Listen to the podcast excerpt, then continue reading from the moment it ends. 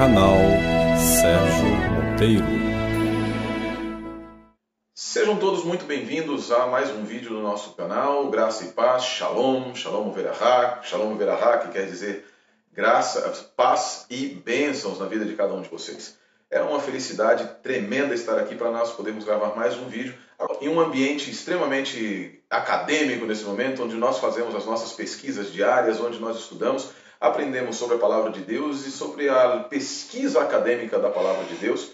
Nós estamos aqui, como dissemos nos outros no vídeo de chamada, que vocês se lembram que eu estava com a minha esposa Olga, né? E ali nós fizemos a apresentação do canal. Agradeço demasiadamente a vocês que já se inscreveram e que estão conosco. Quem ainda, quem está assistindo esse vídeo e ainda não se inscreveu, se inscreve aqui no canal. Ativa as notificações para receber os nossos vídeos, ser o primeiro a poder comentar, os primeiros a assistirem o material que nós estamos aqui preparando para vocês. Hoje, especificamente, como nós havíamos conversado, nós iremos apresentar um vídeo apologético, um vídeo rápido de uma análise sobre algum tema polêmico que está sendo discutido pelos acadêmicos ou discutidos dentro do âmbito da religião, dentro do contexto judaico, contexto adventista, do contexto cristão como um todo. Mais uma vez eu repito, sejam todos muito bem-vindos, é um prazer estar com você e também interagir com você.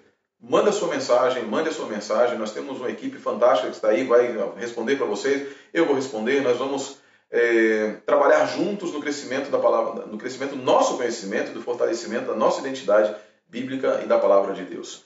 Manda os seus comentários, mande sugestões de vídeos também. Nós vamos analisar com carinho cada sugestão para que nós possamos escolher os melhores, uma vez escolhidos, apresentar aqui vídeos de sermões temáticos, como da parábola sobre o rico e Lázaro, como outras parábolas que serão analisadas também dentro dessa série que nós estamos tendo sobre parábolas. Textos difíceis das Escrituras, questões relacionadas ao judaísmo e à sua é, é, conformidade com o cristianismo e do cristianismo com o judaísmo, questões da raiz da fé, sobre o adventismo, sobre o que você quiser. Se nós pudermos responder e Deus nos der assim a oportunidade, nós estaremos juntos respondendo essas questões para você. Deus abençoe a vida de cada um de vocês e vamos ao nosso estudo. Hoje especificamente, eu quero responder, na verdade, analisar um vídeo de um, uma pessoa, de um estudioso, nosso amigo professor Euler Lopes, do canal é, Euler Lopes, é um professor de grego, que apresentou um, um, Ele adentrou ao debate, foi convidado a adentrar ao debate, adentrou ao debate sobre Tagma e Aparquê, que está sendo travado ali entre Leandro Quadros, Adolfo, eu e outras pessoas, e o CACP, e outros estudiosos da palavra de Deus que não pensam como nós. Em decorrência disso, é, uma vez que foram apresentados argumentos baseados em ah, palavras gregas e palavras, argumentos bastante, bastante técnicos, é, de alguma forma, por um convite de alguém, o professor Euler, por apenas ter haver tomado conhecimento da discussão, adentrou academicamente ao debate. Isso é interessante e importante.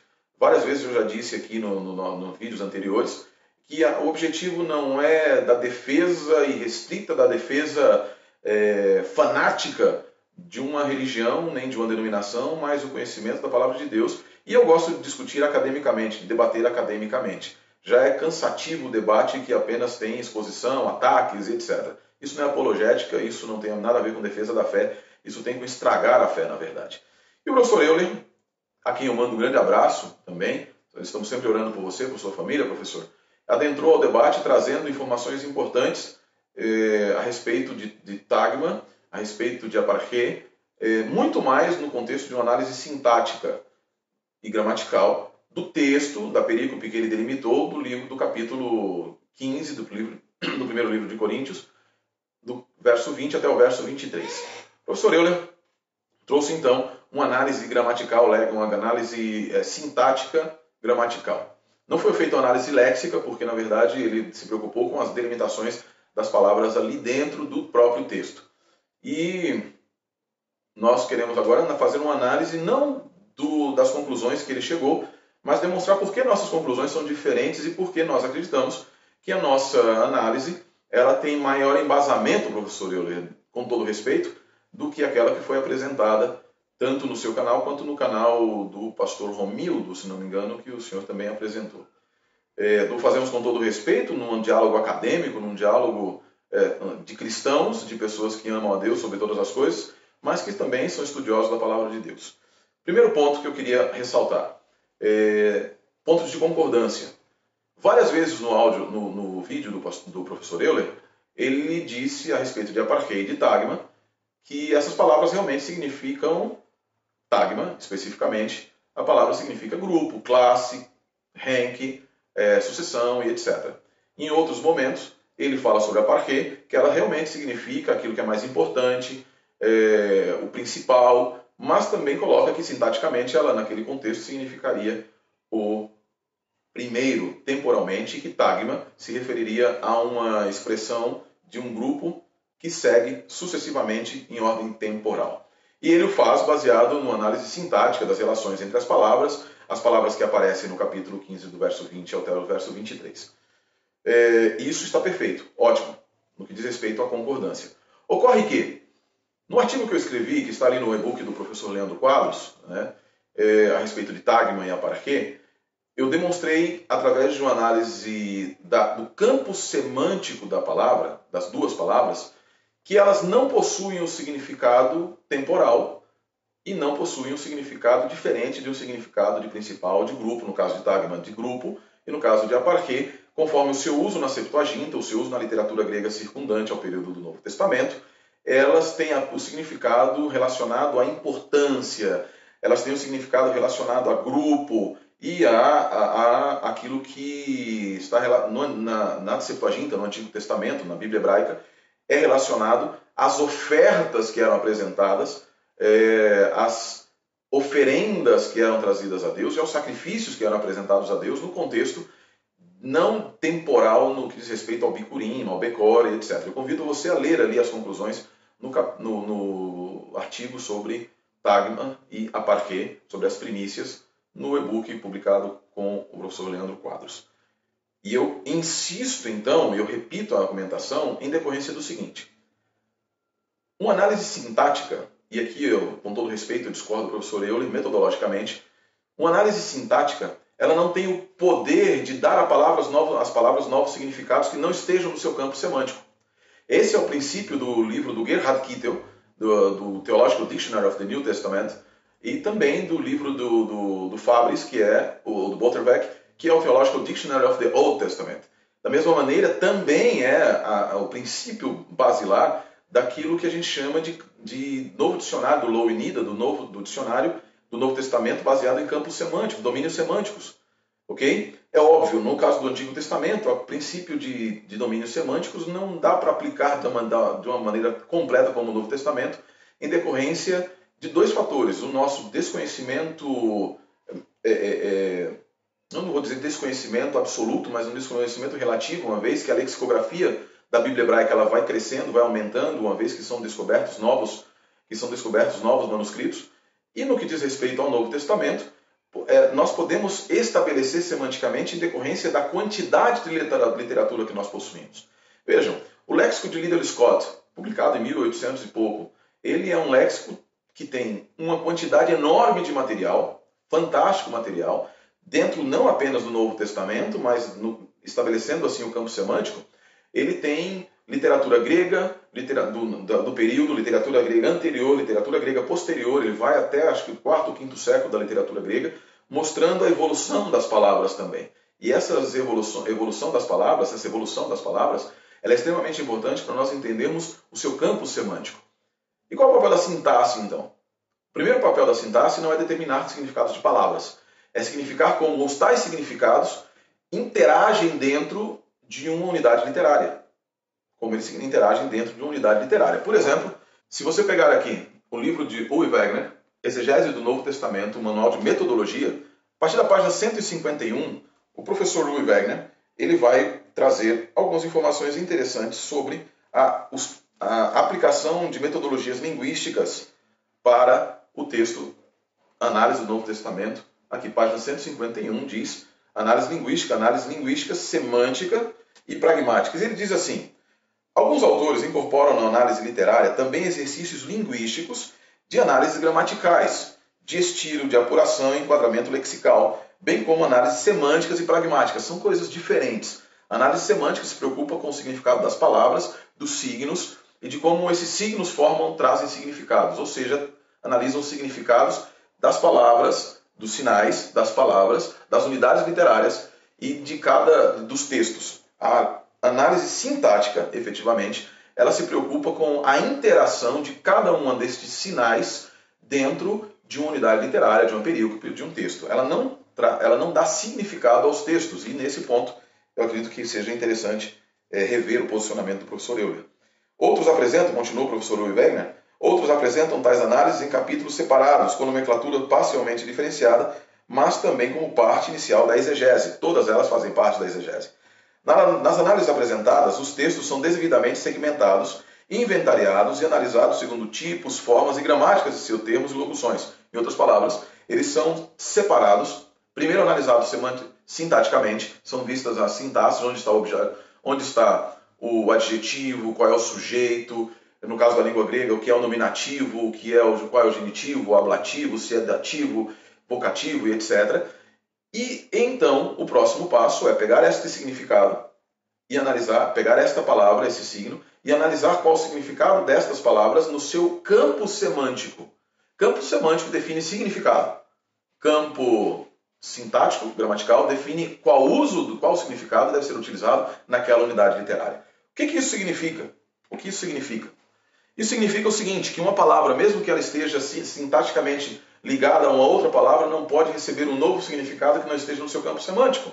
Quando você analisa uma palavra e descortina todos os seus significados dentro do campo semântico, dentro da, da literatura na qual ela é inserida, literatura grega, Joséfo, literatura grega patrística, literatura do Novo Testamento, período circundante, Septuaginta, você vai descobrir os significados destas palavras, desta palavra. Você monta o que é o campo semântico que não deve ser consumido, confundido com polissemia. Como já disse, polissemia é um dispositivo extremamente técnico que precisa ter, precisa ter muito cuidado. Você define então quais são os campos, você descobre qual é o campo semântico dessa palavra. Quando você está fazendo isso dentro da, própria, da sua própria língua, isso é um exercício muito mais simples. Você analisa os usos da sua própria língua. Quando você traz para de um outro idioma, você precisa utilizar línguas cognatas, você precisa analisar o corpus literário inteiro para determinar qual é o campo semântico de uma determinada língua. Obviamente, você vai analisar a sintaxe dos usos dessa palavra também. E a sintaxe interage com a semântica nesse sentido. Porque existem certas palavras que, quando isso é muito comum no hebraico, que quando ela está no kal, no tronco kal, ela tem um significado, quando está no nifal, ela tem outro, no hitpael, outro. Quando você tem no Novo Testamento, você tem uma palavra no nominativo, que é o sujeito, mas você tem essa palavra no genitivo, quando elas têm um genitivo absoluto, é uma coisa, o genitivo sub, é, subjetivo é outro significado. Exemplo, a palavra paz, panta, que é a palavra para todos. A palavra paz, ela pode ter significado elativo, ou seja, um significado de totalidade, quanto um significado distributivo.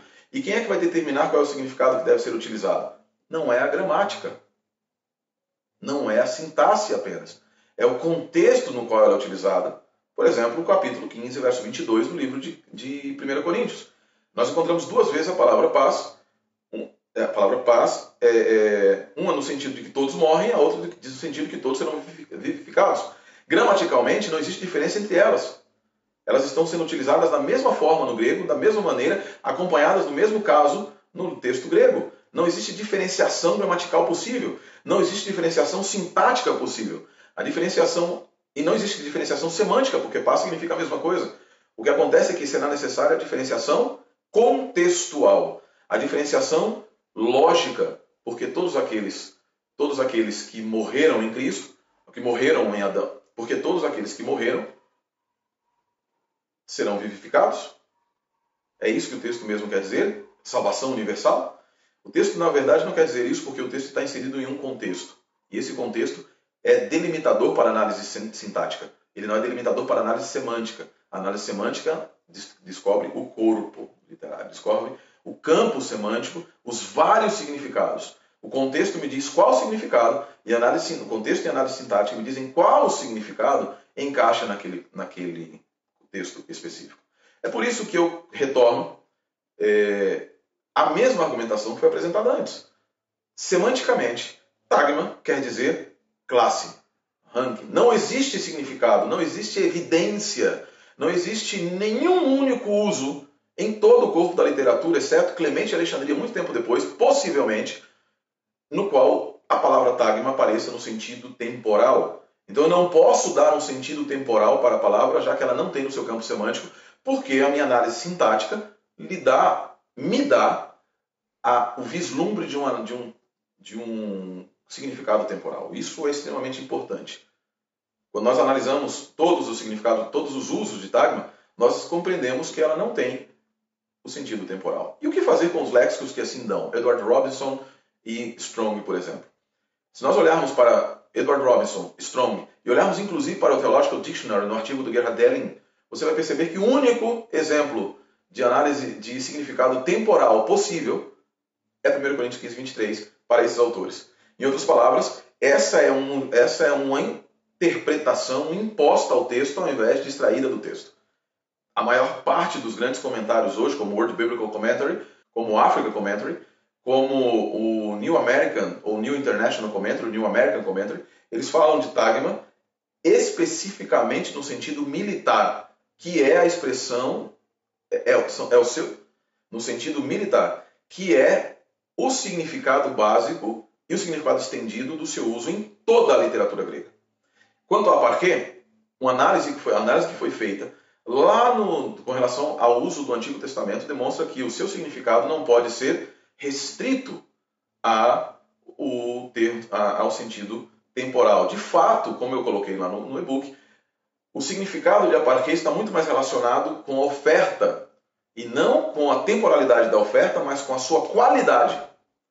Tanto é assim, isso na literatura grega também, que Eurípedes, no texto de Orestes, no 96, ele fala especificamente, diz assim, o aparquê não se refere apenas, claro, ele diz ali monon, não se refere apenas a o primeiro no sentido temporal, mas ao primeiro no sentido de honra. Vejam, fora do sentido do contexto bíblico, no contexto literário, em Eurípedes 80, 96, há já uma declaração clara e explícita de que a parquê não é sempre o primeiro, mas é o primeiro no sentido temporal, mas também o primeiro no sentido de honra, time em grego. Isso é extremamente importante, porque isso coincide com aquilo que nós analisamos na Septuaginta. O campo literário, o campo semântico de aparquê, é um campo que está principalmente ligado com a ideia de primazia. Ezequiel 34 diz lá, parquê, está falando a respeito da primazia das ofertas. Êxodo, da primazia das ofertas. Traduz Bechor, Reshit Bechor. Em outras palavras, os melhores frutos. E nós analisamos e demonstramos isso também dentro do contexto da tradição judaica. O campo semântico, portanto, de aparquê, como foi demonstrado no artigo, o campo semântico de aparquê está relacionado com primazia, com prioridade, não com temporalidade. Por isso, eu discordo respeitosamente do professor Euler Lopes da sua análise, não da sua análise sintática. Os termos que ele utilizou lá estavam perfeitos. Ele definiu corretamente o que era um substantivo, quais eram os casos, etc. Mas das conclusões às quais ele chegou, porque a análise sintática ela deve corroborar a análise semântica. Um termo não pode receber pela análise sintática um significado que não esteja no seu campo semântico. Elas vão trabalhar juntas para definir a história dos significados de um determinado texto. Lembre-se, significantes e significados. Análise sintática define quais são os significados de um determinado texto, de uma determinada palavra, de uma unidade. E a sintaxe fala das relações entre esses, essas palavras. E determina, no caso de uma tradução, qual é o significado de uma determinada palavra a ser utilizado naquele caso específico. Eu tenho aqui, por exemplo, para nós terminarmos, um livro, Os Perigos da Interpretação Bíblica, de Donald Carson. E é interessante aqui alguns comentários do Dr. Carson, em que ele fala a respeito das falácias gramaticais, no capítulo 2, página 63, e ele fala a respeito de um número enorme de falácias gramaticais. E as falácias gramaticais ele fala sobre falácias é, de sintaxe, falácias de gramática, esse, falácias gramaticais, vou colocar mais um pouquinho, falácias gramaticais, e ele fala a respeito é, de estudos que muitas vezes acontecem que são relacionados ao vocabulário ou unidades sintáticas que acabamos analisando de forma incorreta. Não estou dizendo que tenha sido o caso do professor Euler. Como eu disse, o professor Euler analisou muito corretamente a análise, a, a parte sintática, mas deixou que a sintaxe se sobrepusesse à semântica. E isso não é metodologicamente correto. Elas devem trabalhar juntas. Deus abençoe a todos vocês. Foi um prazer enorme poder analisar neste momento um pouco dessa discussão que está acontecendo sobre Tagma, sobre a Paraquê. Nós vamos retomar ainda em alguns momentos, mas talvez adentrando especificamente a questão da análise e interpretação do livro de 1 Coríntios 15.